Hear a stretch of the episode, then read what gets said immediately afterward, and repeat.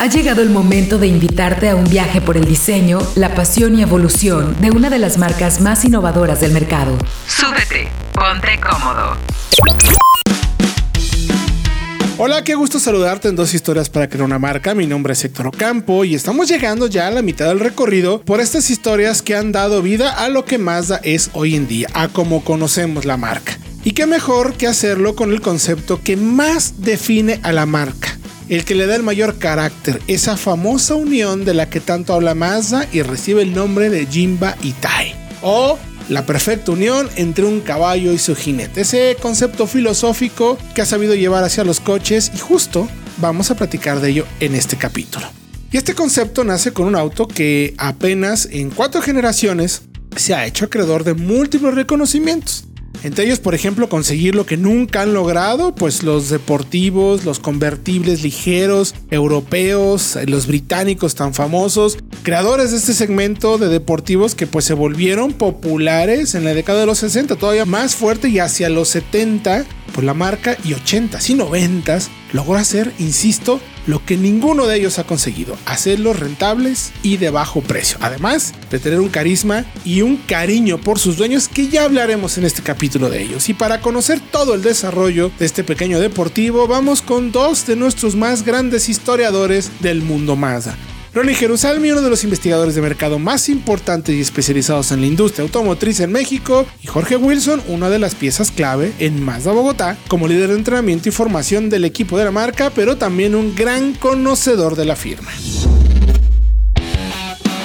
Estoy de verdad honrado por tener a ambos aquí, mi querido Ronnie, qué gusto saludarte. Igualmente es un gusto, Héctor, estar con ustedes de nuevo. Y también a Jorge Wilson hasta Bogotá, Colombia, para platicar ni más ni menos de esto que tanto nos gusta, que es los coches, pero ahorita particularmente de Mazda. ¿Cómo estás, mi querido Jorge? Bien, Héctor, todo súper bien y pues también muy feliz de, compartir este espacio pues con, con Ronnie. Ya, ya hemos compartido diferentes espacios de, marca y pues esta vez hablar de historia y pues hablar de, de este deportivo pues resulta también bastante interesante. Yo sé que se va a preparar una charla buenísima porque si alguien tiene datos son ustedes dos y si alguien tiene curiosidad soy yo, así es que va a haber muchas preguntas que espero que vamos a ir resolviendo poco a poco en esto de 12 historias para crear una marca. El MX5 es, sin lugar a equivocarme chicos, uno de los pues modelos más emblemáticos, ¿no Ronnie? Tú platicabas mucho previo a la creación del MX5. ¿Qué, ¿Qué, existe detrás de esto o anterior a esto? Claro, aquí, eh, Héctor, hay unas historias muy, muy curiosas y me remonto hasta finales de los 70, 1979, para ser exacto. Un periodista de una revista americana que era Motor Trend visita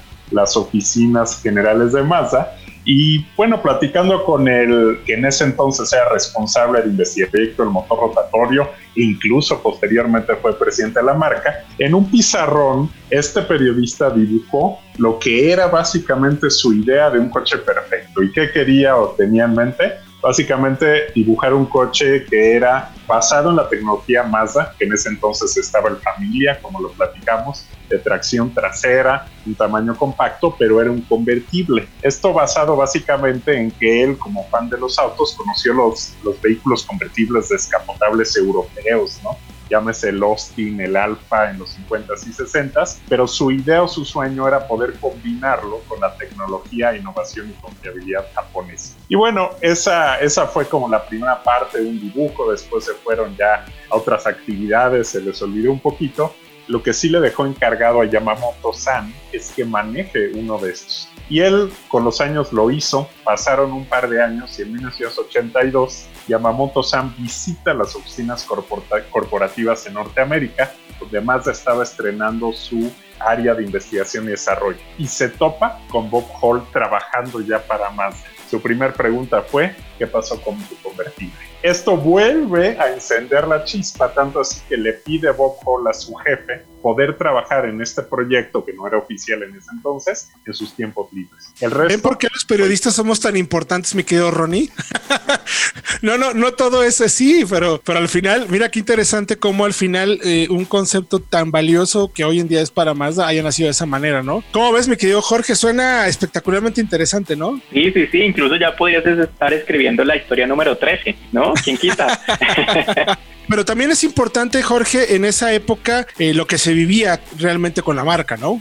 Sí, sí, sí, sí, sí, realmente pues habían generación de nuevos, nuevos vehículos, nuevos proyectos y de hecho la, la pregunta de este, este, periodista hacia el señor Kenichi, Kenichi Yamamoto, era ¿cómo ve usted los futuros 10 años de la marca? Y él le presenta de alguna forma pues el, lo, que se podía comentar para ese momento desde, desde, el punto de vista de periodista, le presenta eso, es algo muy particular de los japoneses en su, en su humildad en términos de manejar las, reuniones, son muy jerárquicos y demás, pero, pero tiene una gran humildad, fue quien abrió la puerta fue el señor Kenichi, después de contarle eh, lo que se visualizaba para los años 80, tal vez de algunos modelos que ya eh, han discutido pues acá, le preguntaba, bueno, ¿qué considera usted que le puede hacer falta a la marca? Y ahí le abrió la puerta al señor Robert Bob, y, fue donde precisamente se da esa, como esa primera figura que uno diría, bueno, los grandes proyectos que a veces dicen aparecen después de un café y una servilleta, bueno, en este caso fue en un salón y un tablero, pero realmente el bosquejo es como si hubiese sido puesto sobre, sobre una, una servilleta, un dibujo muy básico, pero, pero lo importante, lo interesante del contexto es que fue el señor Kenichi quien abrió esa, esa posibilidad, dada esa, como esa manera de abordar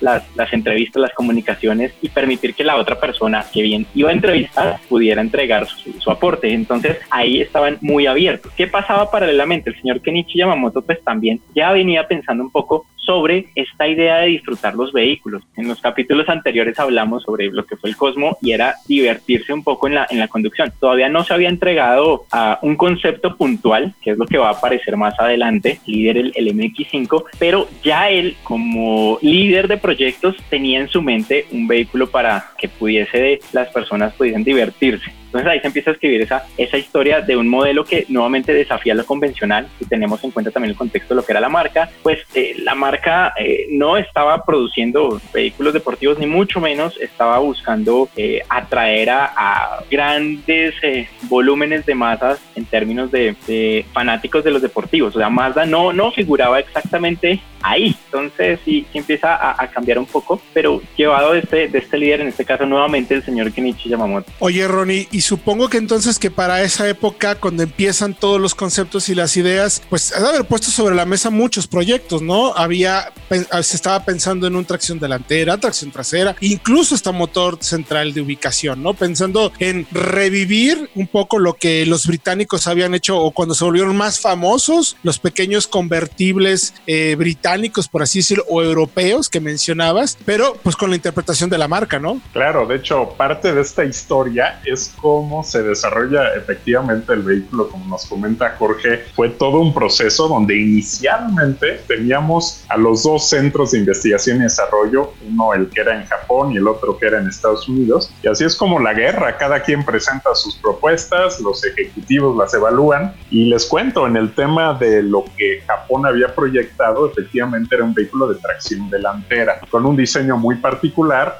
Cuando el Centro de Investigación y Desarrollo de California en Estados Unidos presenta un vehículo con tracción trasera, les puedo decir que los ejecutivos dijeron, este es. Por supuesto, a nivel prototipo, eh, pues lo primero fue ir visualizando este concepto para poco a poco crear lo que viene, pues ya tanto el manejo, la tecnología en los términos técnicos. Y ahí alguien que fue yo creo que una segunda estrella en lo que es esta historia es Hirai San, quien era un ingeniero japonés que fue básicamente el jefe de proyecto de MX5 y creo que fue una persona clave porque se salió de lo tradicional que más hasta ese entonces había fabricado y en este caso era, por supuesto, hacer un vehículo que no solo fuera atractivo, que no solo fuera deportivo, pero lo más importante, que tenga algo que lo diferencie en el manejo y la diversión de manejo era como empezó. Oye Jorge, entonces me imagino que aquí es donde nace precisamente el concepto este de Jim Tai. ¿Qué es el Jim Tai? O sea, ¿de qué se trata? Suena, suena muy espectacular, pero en términos reales, ¿a qué me sirve a mí a la hora de manejar un coche, no? Ok, sí, suena espectacular y a la vez suena un poco traído de, no de la tecnología, sino de la filosofía, ah, con una analogía que es sencilla de, entender. Eh, el gusto por, por la diversión al conducir ya estaba años antes,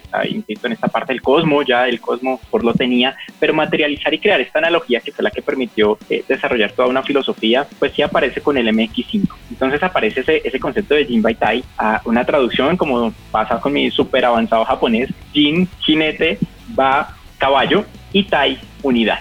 Ese, ese término, ese término japonés, ahí voy, ahí voy. Sí, no, lo que buenísimo.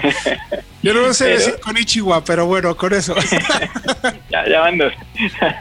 Entonces, ese término ya, ya existía y es la unidad que debe tener un jinete con su, con su caballo. Vamos a remontar un poco uh, de forma rápida, pero hacia, hacia la historia.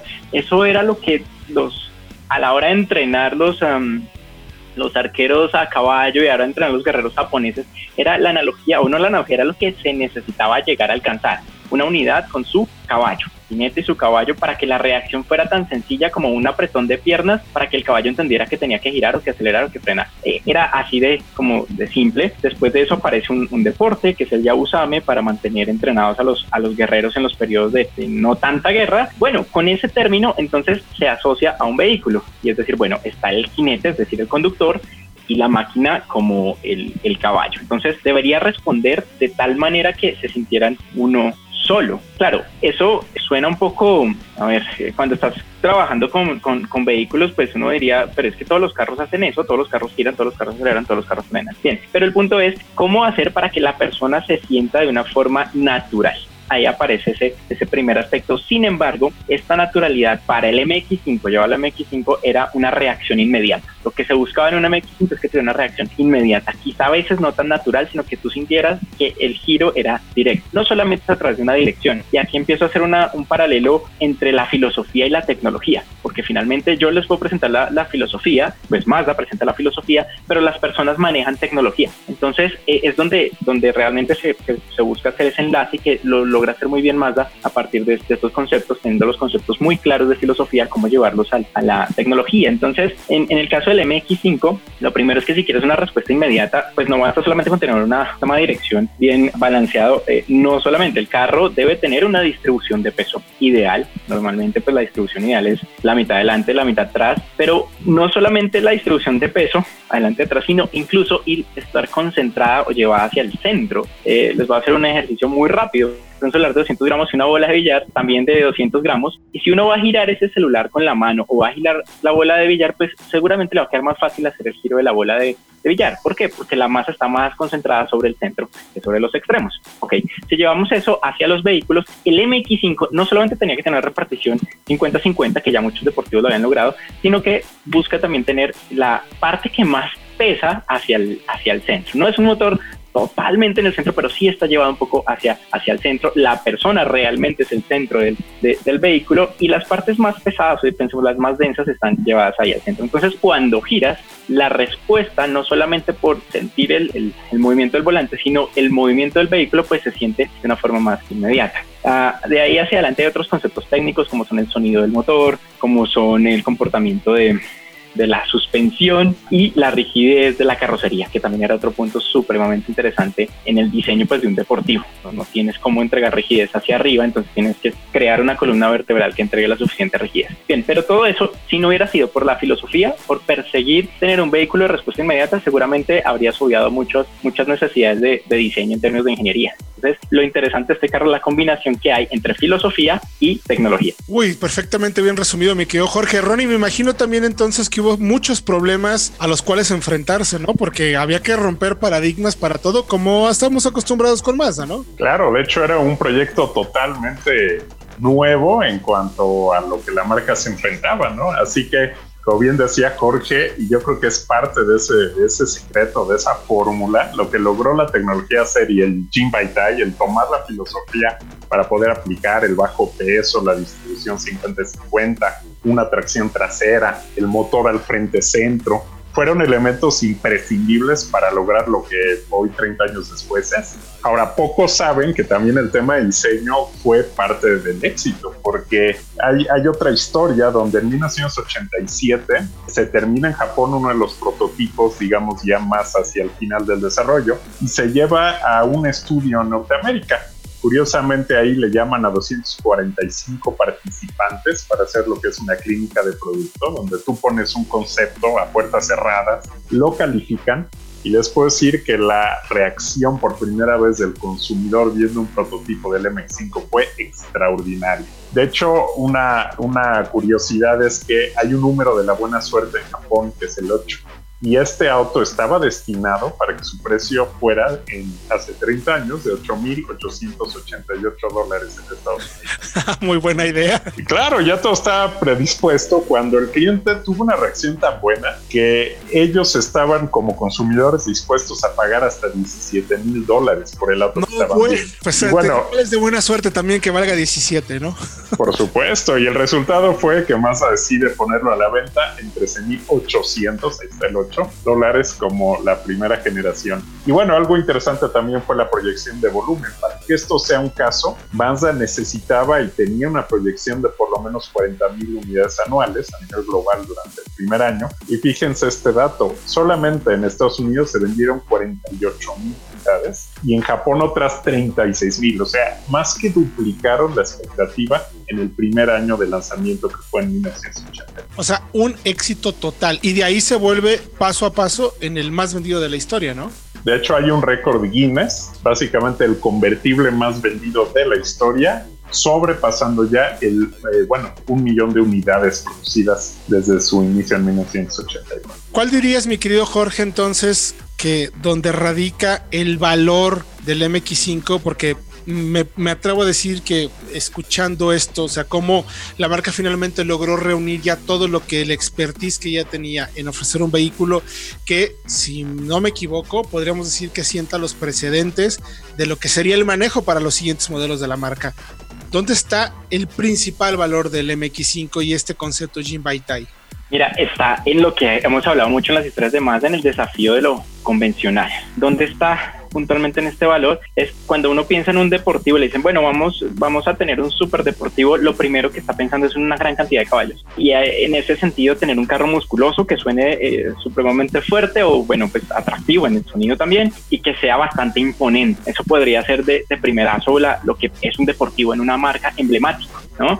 Bien, lo que hace Mazda es, no, no, no, no, ¿cómo decirlo? El placer al conducir no necesariamente está en tener bastantes caballos de fuerza, es en saberlos balancear. Ese es el, primer punto del éxito del, vehículo y también quizá en algunos momentos las, como las primeras objeciones. Por ejemplo, arrancando con un motor 1500 eh, para el mercado japonés, para ese momento en la marca, una de las marcas de Mazda que era de unos, pues era un, algo preguntarse 120 caballos y realmente me estás diciendo que son deportivo, entonces el punto es sí, son 120 caballos, pero 940 kilos y bastante bien repartidos. Entonces, cuando lo manejes, vas a, te va a entregar una sensación de conducción incluso mucho más inmediata que un super deportivo y va a tener una, una conducción de una respuesta tal como tú estás dibujando una curva. Entonces, ahí realmente está el, bueno, no es un secreto porque pues siempre se ha comunicado así, pero sí está el punto clave de desarrollo de, del vehículo. Incluso cualquier persona que tenga un MX5 se ve tentado a hacer cosas para subir los caballos. ¿Cómo hago? ¿Cómo hago? Y siempre preguntan eh, los entusiastas y seguramente lo han hecho de, de forma personal, pero el toque de Mazda es, no es el, el, foco, o sea, subir en caballos sustancialmente este carro no es lo importante, es, eh, es poder distribuir las masas y distribuir todos los sistemas en un vehículo que tenga una respuesta inmediata. Ah, muchas veces lo digo así, si quieres ganar el cuarto de milla no te compres un MX5, pero si quieres disfrutar de la conducción curva tras curva en, en, carreteras secundarias, el MX no hay uno mejor que el MX5. Claro, eso lo puedo decir, digamos que acá lo digo yo y pues con Ron y, y lo comentamos entre marca, pero también, si uno ve los comentarios de, ustedes, de, la prensa, muchas veces, claro, la prensa no, no siempre tendrá un vehículo favorito, siempre tendrá una gran lista de vehículos favoritos, pero sí está el, secreto de ese carro está en que entrega una, una alegría. Basta ver cualquier comentario de ustedes cuando hacen una, un review o cuando hacen algún comentario. Claro, hay muchas cosas que se, entran a evaluar, pero no más, o sea, esto es importantísimo observarlo, es la, la manera como entregan la información sobre un MX5. Hay un componente de emotivo, hay un componente de emoción y fíjense que no estamos hablando de carro o de un vehículo que tenga una gran cantidad de caballos. Es decir, por los caballos no vas a abrir los ojos, por ficha técnica no abres los ojos abres los ojos cuando lo conduces.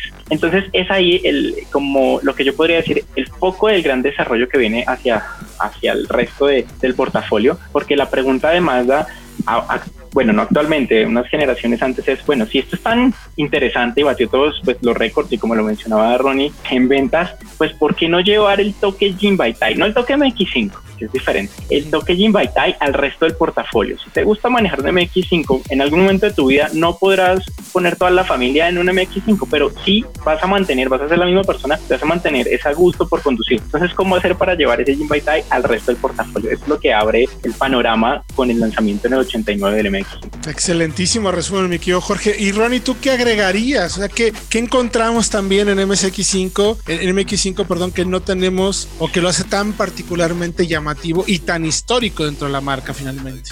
Claro, bueno, yo concuerdo y como mencionaba Jorge, una manera que Mazda demostró que podía ir contra todo lo convencional se podría resumir en lo que nos decía con una frase, ¿no? Los autos con potencia moderada pueden llegar a ser más divertidos de manejar y la prueba es MX5.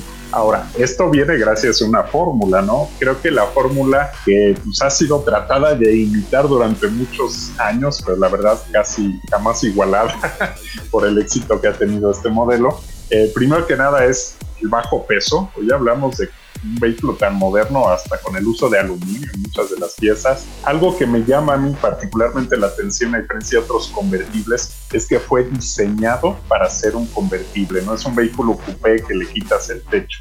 Y eso en la dinámica de manejo hace la diferencia del mundo, ¿no? Y también es muy apreciada para sacar esa sonrisa y esa emoción de manejo. También importante el balance, pues, es prácticamente perfecto. Por ahí hay un comercial donde suben el auto a una balanza con una persona, literalmente no se va para ningún lado. Y eso te habla de una perfección, obviamente generación a generación para llegar a eso. Este coche es un producto único, no lo dice nada más eh, como diríamos la prensa, no lo dicen las revistas, no lo dicen nada más los que les gustan los autos, lo dicen sus clientes, que a lo mejor van al supermercado o una carretera donde tardaron cinco horas en curvas súper divertidas, le sacan a ese cliente una sonrisa. Sus propietarios creo que son el mejor testigo de lo que esta fórmula puede llegar a, hacer, ¿no? Muchísimas gracias, mi querido Ronnie. Muchísimas gracias, mi querido Jorge. Ha sido una plática muy interesante y un resumen eh, fantástico sobre lo que representa esta filosofía, pero también evidentemente lo que ha sido el MX5, no solo para Mazda, sino para esas personas a las que les gusta manejar, ¿no? Y perfecto, de hecho lo, lo ha sido y es un vehículo totalmente emblemático, icónico en la, en la marca y es tan así que después de pasar las generaciones en este momento en el portafolio es el único vehículo que, que ha tenido esas cuatro generaciones que se mantiene intacto en su, en su, en su concepto, claramente adoptando las tecnologías de cada una de las, de las generaciones. Luego de cuatro generaciones podríamos hablar de cualquiera de las cuatro y estos conceptos aplican para cualquiera de ellas. Entonces es una combinación entre tradición y modernidad que indudablemente hace que, que sea un consentido de la marca que hace que es un ejemplo que las decisiones, aquí va a ser una analogía muy, bueno, no analogía, pero hace que las decisiones para Mazda no siempre se tomen por Excel. Cuando digo por Excel no es, no es solamente en una, en una pantalla, eh, es por la pasión por los detalles y la pasión por los vehículos. Fantásticamente bien dicho, mi querido Jorge. Gracias también, mi querido Ronnie. Al contrario, y un gusto como siempre estar con ustedes. Excelente charla que tuvimos el día de hoy. Gracias Jorge, gracias Ronnie, una charla sumamente interesante que nos ha permitido conocer un poco más de los conceptos que han seguido a Mazda a lo largo de su historia. Pero el MX5 es, además de ser uno de los autos más divertidos de manejar, también uno de los modelos que más fanáticos tiene en el mundo y que los ha ganado de manera muy rápida. ¿Cuál es su clave? ¿Qué hace el MX5 que no hagan otros? Queremos invitarte a dar una vuelta con Fred Chabot, periodista del equipo de autología y solo autos, pero también un reconocido admirador y amante de este auto. Ponte el cinturón, acomódate y disfruta este paseo. Hola, yo soy Fred Chabot y les voy a contar por qué me gusta tanto el Mazda MX5. Mientras damos un paseo, acompáñenme. Aprovechando que tenemos la ciudad para nosotros, me gusta Mazda porque es una marca, es una compañía más pequeña que otras. Mazda no vende 8, 9 o 10 millones de unidades por año. Y esa misma eh, relativa pequeñez comparada con otros, otros fabricantes es lo que le permite que proyectos como este, como el MX5, como el RX8, el RX7, el Cosmo, el motor rotativo, lleguen más rápidamente a producción. La hace una compañía más ágil al momento de desarrollar autos, es decir, desde que es una idea a un proyecto hasta que el auto llega a venderse en la concesionaria, pasa mucho menos tiempo. Eso lo notamos precisamente con coches como el MX5. ¿Cómo se maneja el coche? Bueno, es que es, exquisito. La, palanca tiembla y te deja saber que hay algo, efectivamente hay algo que la conecta con la caja, con la transmisión y con el motor. Y recorridos mecánicos precisos, hasta metálicos. Es una delicia. Y en un camino de curvas como el que estamos ahorita, híjole, es que la dirección comunica todo, ¿sabes? Exactamente qué pasa entre el pavimento y las ruedas, solo con la dirección. Es impresionante. Para tener un coche así de comunicativo, tienes que irte a autos de al menos 3-4 veces el precio. Abajo de un millón de pesos son muy escasos los autos tan precisos. Y entiendes que el auto es especial cuando sabes, cuando te das cuenta que fue desarrollado con un fin tan particular, que es simplemente eh, emocional. Ese es el, fin de este coche, es, el objetivo número uno, emocionar al conductor y eso por supuesto que lo consigue. Motor, mucha gente lo critica Mazda por no tener un motor más potente o un motor turbo, por ejemplo, pero es que Mazda no hace coches para, para lo que otros quieran. Mazda simplemente se plantea un objetivo, se plantea qué quiero que haga mi coche y van tras de ello. Un motor turbo y en detrimento del Jinbei Tai, que es muy famoso, muy conocido. Es esa armonía perfecta entre jinete y corcel. Es, un motor turbo no responde inmediatamente cuando quieres que lo haga porque tiene turbo lag. Porque un motor como este, que es muy. estira hasta las 7000 vueltas, pasa las 7000 vueltas fácilmente. Sabes que va a ser el coche, aceleras y sabes que la aceleración va a ser inmediata. Y eso es precisamente la razón. Además, un coche más potente claramente no es lento, pesa menos de 1000 kilogramos. Pero Bob Hall, el padre del Miata, solía decir que si no podías ser rápido con 70 caballos de fuerza, 700 no iban a hacerte ningún favor. Y este coche es la prueba viva de ello. Y cuando además está también relacionada, porque si decimos que Mazda no hace coches para los demás, es una de las pocas cajas en el mercado que no tiene un overdrive. Es decir, que la relación de la sexta en este caso es directa no está hecha para eh, relajar al motor, sino que en sexta el coche sigue acelerando. Otra cosa que se busca mucho con un, con un Miata, con un MX5, es balance. Para esta cuarta generación, el auto es incluso, es prácticamente lo mismo que la primera generación, pero este siendo un coche moderno, tiene que tener estructuras de impacto, protección de peatones, módulos para el ABS, el SP, bolsas de aire, módulos para las bolsas de aire, cables. Y es impresionante que hayan logrado que un auto moderno en pleno 2020, 2015 que salió al mercado esta generación, la cuarta, el ND, fuera pues casi tan ligero como la primera generación que salió en 89 y que no tenía todos esos requerimientos de, prueba de protección a peatones, protección en pruebas de impacto. Lo consiguieron. En este coche, cofre, salpicadera, cajuela y puertas son de aluminio, aunque el chasis sigue siendo de acero. Y ahí te das cuenta un poco del de, que Mazda dice, vamos a hacer coche de aluminio porque queremos que sea ligero, que queremos que sea balanceado. Incluso el motor va montado por detrás del eje delantero, pues porque eso les permite tener esa distribución de pesos óptima que le dé ese coche ese comportamiento predecible y tan fino que lo ha caracterizado. Pocos coches consiguen esa misma sensación de, de, de, de control.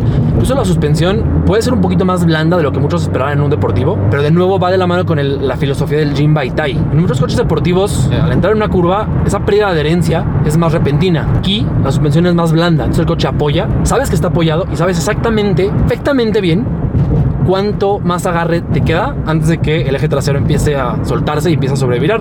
Y eso te permite, de nuevo, tener esa, esa armonía perfecta, de la que más habla mucho cuando manejas un MX5, la entiendes, porque además este coche es la base, es la piedra angular sobre la cual se desarrollan todos los otros autos de, de la marca. Es espectacular. Además, tiene la experiencia a cielo abierto, que esa nadie te la quita. Y es un coche en el que creo que es imposible estar de mal humor. De verdad, no hay forma. Manejándolo, sintiéndolo, la dirección. Tus cinco sentidos están totalmente involucrados con el coche. Y por eso es que es imposible estar de mal humor, porque simplemente te concentras en manejar. Es un coche que no te agobia. ¿Podría tener más potencia? Sí, tal vez. ¿La necesita realmente pesando apenas mil kilogramos? No creo. Es un coche que, en el que puedes manejar ágil en un camino de montaña, en un camino secundario y concentrarte en manejar. Yo los dejo, me voy a quedar dando unas vueltas aprovechando que tenemos los caminos para nosotros solos prácticamente. Espero lo hayan disfrutado tanto como yo.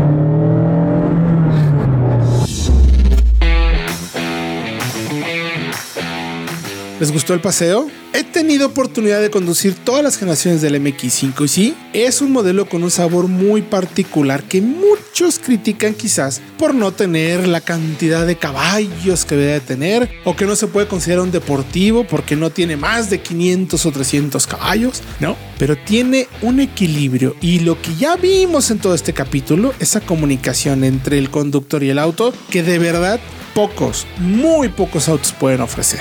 Esperemos que lo hayan disfrutado tanto como nosotros. Gracias por acompañarnos estos minutos en 12 historias para crear una marca. La próxima semana nos meteremos de lleno al mundo del diseño, una de las partes claves para Mazda, pues como hemos visto desde el primer capítulo, la imagen, las formas y los materiales pensados para crear sus autos a su manera son fundamentales. Mi nombre es Héctor Ocampo y esto fue 12 historias para crear una marca. Esperamos que hayas disfrutado tanto este viaje como nosotros. Te esperamos la próxima semana para llevarte a recorrer nuevos caminos.